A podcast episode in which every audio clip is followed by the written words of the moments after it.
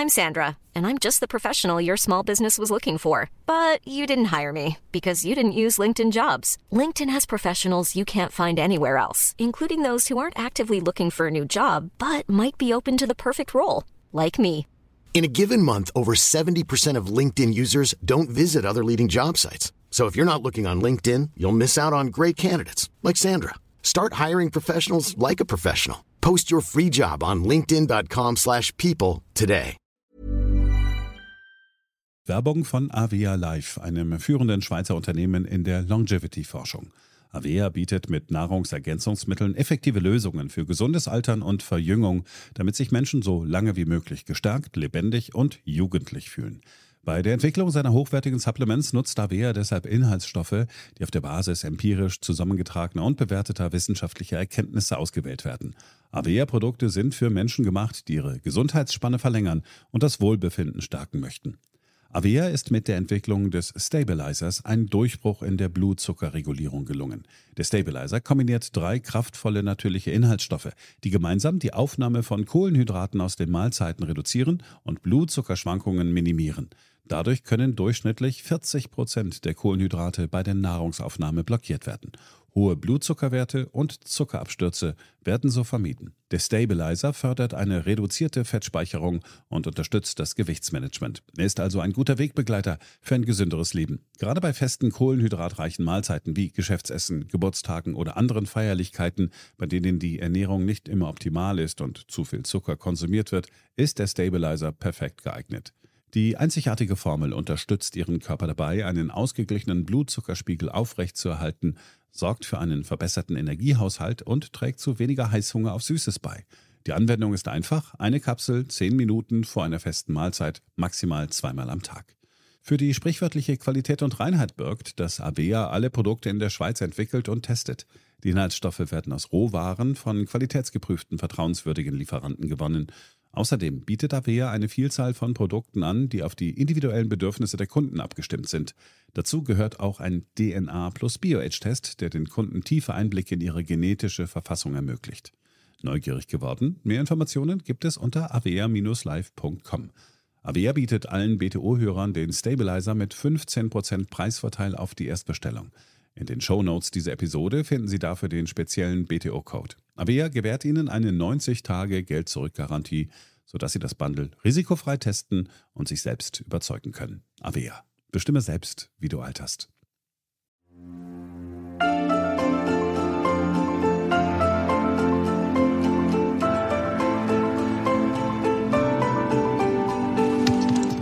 Hier ist BTO Beyond the Obvious 2.0 der Ökonomie-Podcast von Dr. Daniel Stelter.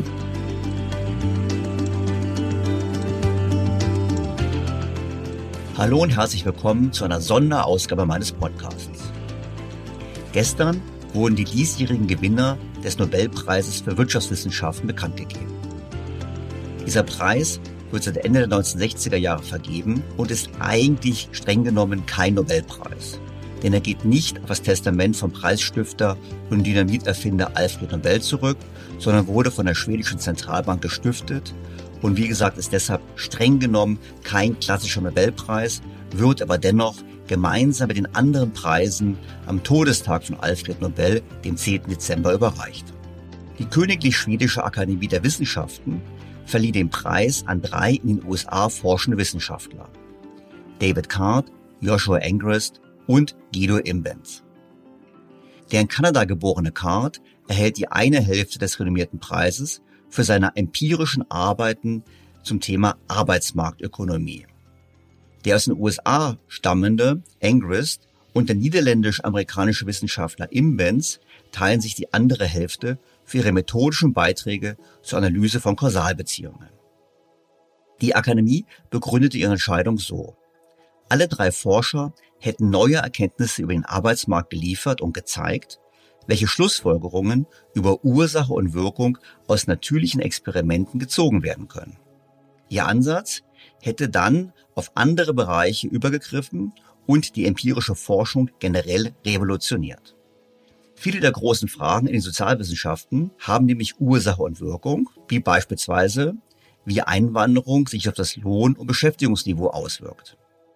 Aber diese Fragen sind schwer zu beantworten, weil man eben keine Vergleiche hat. Man kann ja nicht so tun, hätte es die Einwanderung nicht gegeben. Wir wissen nicht, was passiert wäre, wenn es beispielsweise weniger Zuwanderung gegeben hätte. Und dennoch haben die diesjährigen Preisträger gezeigt, so die Akademie, dass es eben möglich ist, solche und ähnliche Fragen mit natürlichen Experimenten zu beantworten. Um das Ganze besser einzuordnen, habe ich Professor Rüdiger Bachmann angerufen, der bereits in Folge 73 bei mir zu Gast war. Professor Bachmann lehrt an der University of Notre Dame in den USA.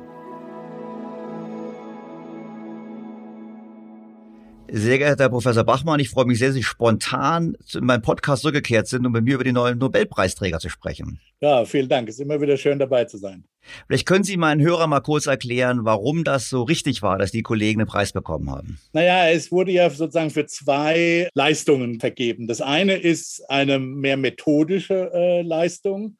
Und da kann man wirklich sagen, dass die, äh, die Kollegen das, was man angewandte Mikroökonomik oder auch empirische Mikroökonomik nennt, revolutioniert haben. Ja, weil eben früher bis zu deren Entdeckungen, methodischen Entdeckungen, waren halt letztlich das, was man vielleicht wenn jemand damit zu tun hatte in einem Wirtschaftsstudium, so einfache Regressionenanalysen, äh, Regressionsanalysen macht, sind letztlich Korrelationsanalysen. Also da kommt halt dann raus, dass ähm, vielleicht sogar die Schwäne, die Anzahl der Schwäne mit der Storchpopulation mit den Geburten korrelieren. Aber es ist natürlich klar, dass damit notwendig keine kausalen Aussagen zu treffen sind.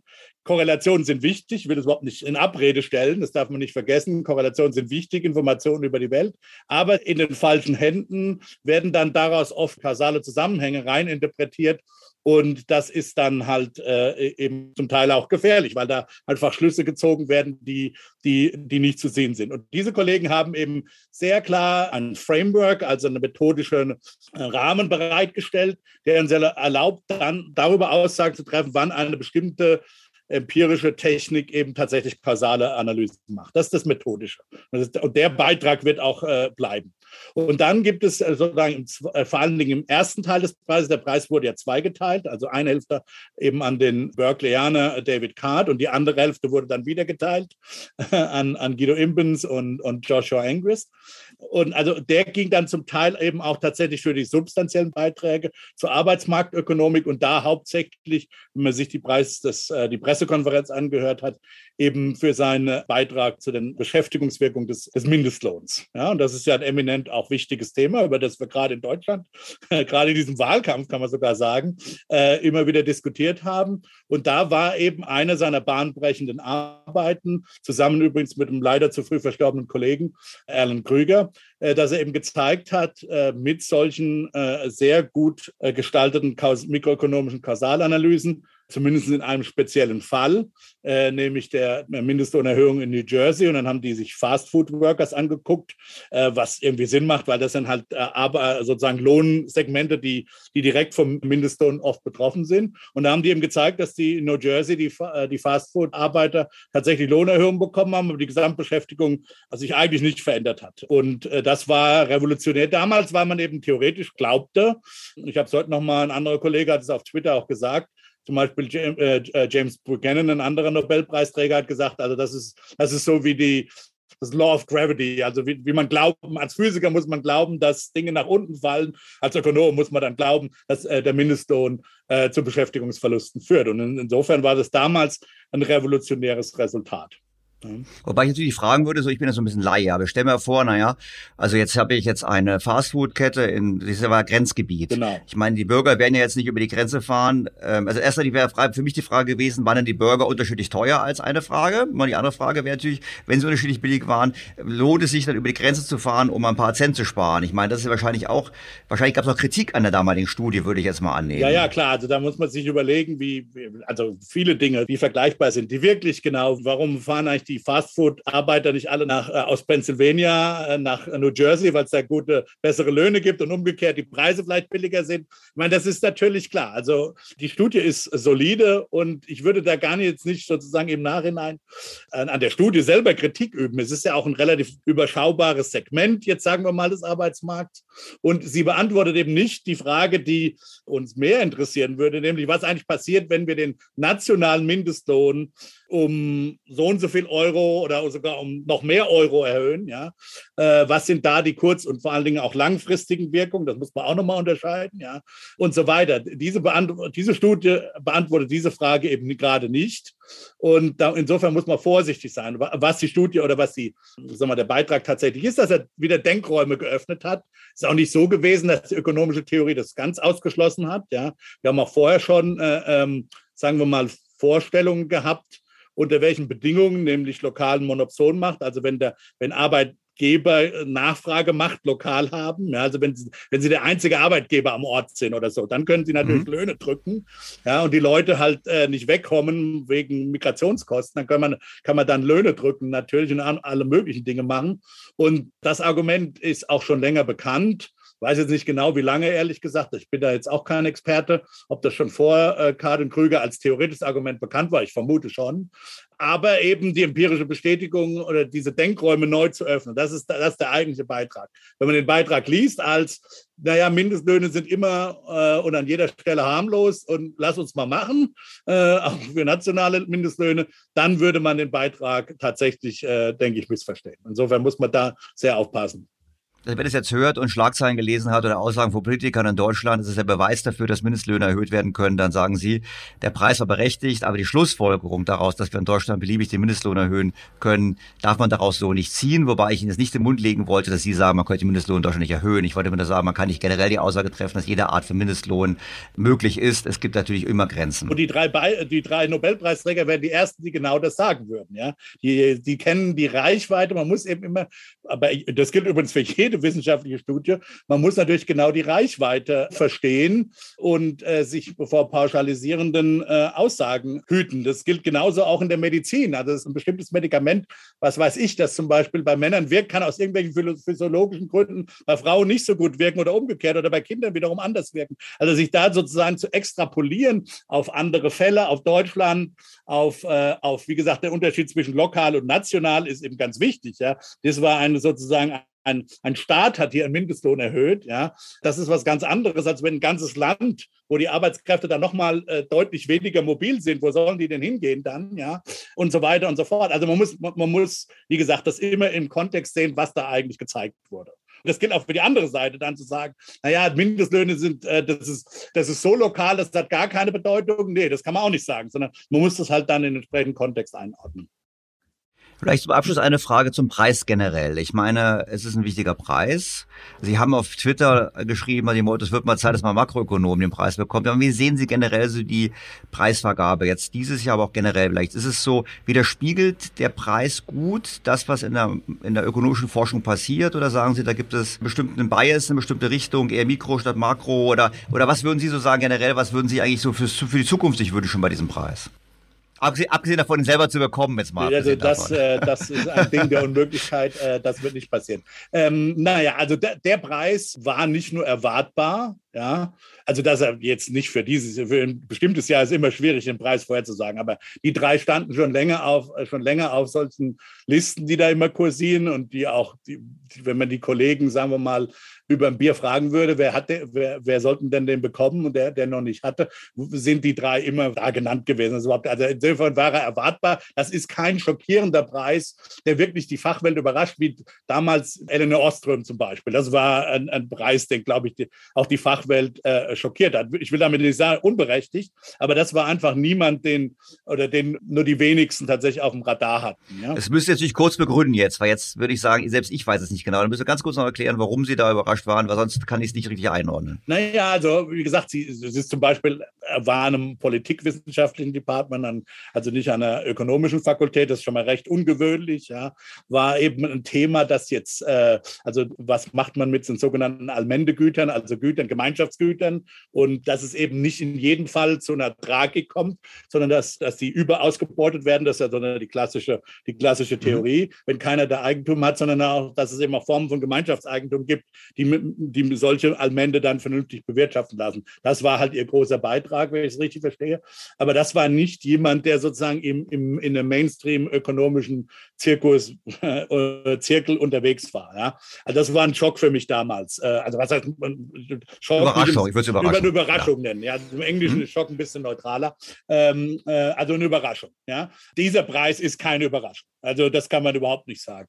Und er ist auch völlig verdient, weil er, wie gesagt, äh, äh, ganze Disziplinen, nämlich die angewandte Mikro, die in den großen Teildisziplinen Arbeitsmarktökonomik, Finanzwissenschaft, Gesundheitsökonomik, aber auch Umweltökonomik äh, und so weiter daherkommt, Erziehungsökonomik, bis hinein in die Makro inzwischen. Auch in der Makro wird inzwischen mit solchen natürlichen Experimenten gearbeitet. Da haben wir sogar in Deutschland äh, jemanden, die da führend dazu beigetragen hat, also weltweit meine ich jetzt führend, nämlich Nicola Fuchs-Schündeln aus Frankfurt, die auch äh, vor kurz, bis vor kurzem noch die, die Vorsitzende vom Verein für Sozialpolitik war, die genau im Grunde genommen kann man sagen, also vielleicht nicht als einzige, aber eine der ersten war, die diese Methodologie für makroökonomische Fragestellungen tatsächlich fruchtbar gemacht hat. Ja. Ähm, insofern ein, ein, ein breites Anwendungsgebiet, auch in andere Sozialwissenschaften, die das inzwischen, wenn ich es richtig verstehe, durchaus auch anwenden, diesen Kausalitätsrahmen.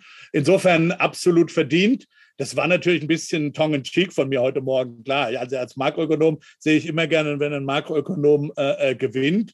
Hatten wir jetzt schon äh, einige Jahre nicht mehr. Also letztes Jahr waren es zwei Theoretiker. Und ich meine, wenn man, wenn man ehrlich ist, ich glaube nicht, dass es, dass es jetzt so genau so ein, so ein Hin- und Hergehen gibt, dass es, dass es so immer gleich ist. Aber es gibt schon so Zyklen. Also nächstes Jahr würde ich jetzt meine Karten nicht mehr auf äh, angewandte Mikroökonomen setzen. Ja? Und auch nicht mehr unbedingt äh, Theoretiker. Also irgendwie es liegt so ein bisschen in der Luft, dass es nächstes Jahr durchaus die, die Makroökonomik wieder mal sein könnte. Da gibt es schon, das ist ganz klar, da wird schon ein bisschen darauf geachtet, dass, und, und es gibt ja auch Würdige in allen, sagen wir mal, Teilbereichen der Ökonomik.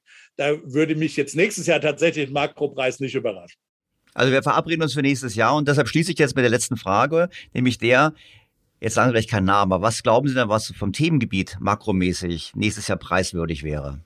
Naja, das ist sozusagen ein alter, auch jemand, der sozusagen in der Luft liegt und von dem ich wetten würde, sollte er nicht vorzeitig versterben, was wir natürlich alle nicht hoffen. Es ist ein Preis, zumindest zum Teil, um Michael Woodford an der Columbia Universität geben wird. Den wird er auch nicht alleine kriegen. Da kann man dann überlegen, wer da noch dazukommt. Und zwar eben für die Revolutionierung der Geldpolitik. Ja. Der hat zusammen mit anderen, John Taylor wäre da zum Beispiel zu nennen und vielleicht noch andere. Das ist dann, das, dann wird schwierig, wenn man als, man kann ja nur drei nehmen. Das ist ja festgelegt, dann sozusagen den dritten da im Bunde äh, zu identifizieren. Da gibt es durchaus gleich wichtige Aspiranten. Also da könnte ich mir schon vorstellen, also wie gesagt, für die Revolutionierung der Geldpolitik, äh, das sogenannte Inflation Targeting, das die Zentralbanken heute viele auf der Welt durchführen, also weg von der Mengensteuerung, die die Bundesbank, von Monetarismus, die Bundesbank in die, noch in den 70er Jahren sozusagen als Mainstream-Zentralbank äh, hat dastehen lassen. Dann irgendwann die Bundesbank, die das länger betrieben hat als andere Zentralbanken, irgendwann mal so als geldpolitischen, sagen wir mal, Mammut hat darstellen lassen. Ähm, das hat unter Einfluss von, von Bundesbank, hat es die EZB auch noch eine Weile gemacht, aber auch davon ist die EZB mittlerweile abgekommen. Also das, das sozusagen das geldpolitische Rahmenwerk, geldtheoretisch neu zu denken und eben das gegenwärtige Zinssteuerung und das daraus erfolgte Inflation Targeting, also sich klar auf die Inflation, nicht auf die Geldmenge, sondern um die gemessene Inflation zu kümmern, das theoretisch zu begründen, warum das die optimale oder fast optimale Geldpolitik ist, das geht eben unter anderem auf Michael Woodford zurück. Insofern äh, kann ich mir vorstellen, dass er, ihn, wenn nicht nächstes Jahr, irgendwann bekommen wird. Herr Professor Bachmann, vielen herzlichen Dank. Jetzt könnte man lange einsteigen und sagen, ob die Notenbanken wirklich da für die Politik einen Preis bekommen sollten. Aber das war mal ein anderes Thema mal. Also vor dem Hintergrund, ich weiß ja, nicht, die Notenbanken, Notenbanken würden den Preis ja nicht bekommen. Na, ich weiß schon, nein, nein, ich korrigiere die Frage, aber ich würde gerade sagen, also ob die, äh, die, die Wissenschaft, vielleicht die Geldpolitik ist ja auch ein bisschen umstritten. Das können wir mal aufgreifen. Ähm, an dieser Stelle möchte ich mich ganz herzlich bedanken und wir verabreden uns für nächstes Jahr und dann werden wir die neuen Nobelpreisträger besprechen. Was halten Sie davon? Machen wir. Okay, vielen Dank. Alles klar. Herzliche Grüße in die USA. Bis dann. Herzliche Grüße. Tschüss. Tschüss.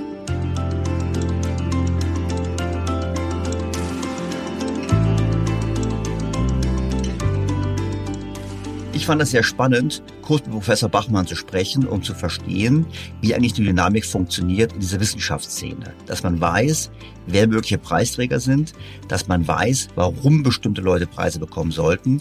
Und sicherlich der letzte Punkt fand ich noch sehr, sehr interessant, die Erwartung, dass die Erfinder der heutigen Geldpolitik, der Zinssteuerung statt der Geldmengensteuerung eigentlich hoch auf der Liste stehen, zukünftiger Nobelpreiskandidaten.